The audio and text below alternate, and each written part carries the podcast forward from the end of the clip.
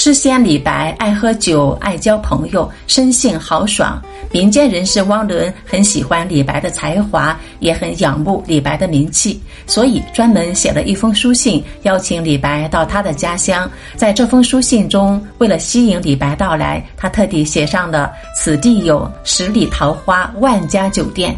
生性浪漫的李白一听说此地有如此美景，心生向往，应邀而来。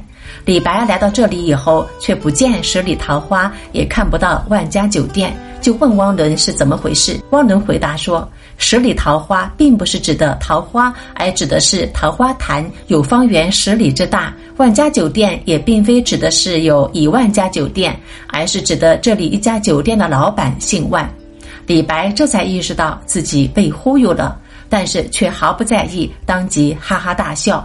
因为他已经从汪伦的坦诚中感受到彼此间的友谊，在汪伦的陪同下，李白在此地逗留了半个多月。转眼间到了分别之日，李白和汪伦告别，看到汪伦在岸边唱歌送别，心里也非常感动，所以写下这首堪称大白话的古诗赠汪伦。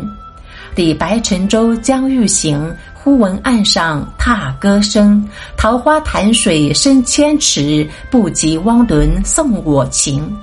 李白即兴赋诗，出口成章。他感情奔放，直抒胸臆，全无矫饰。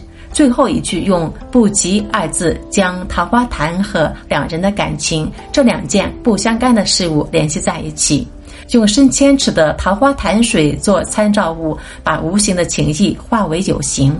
这首诗我们耳熟能详，也因这首诗，我们记住了汪伦这个人。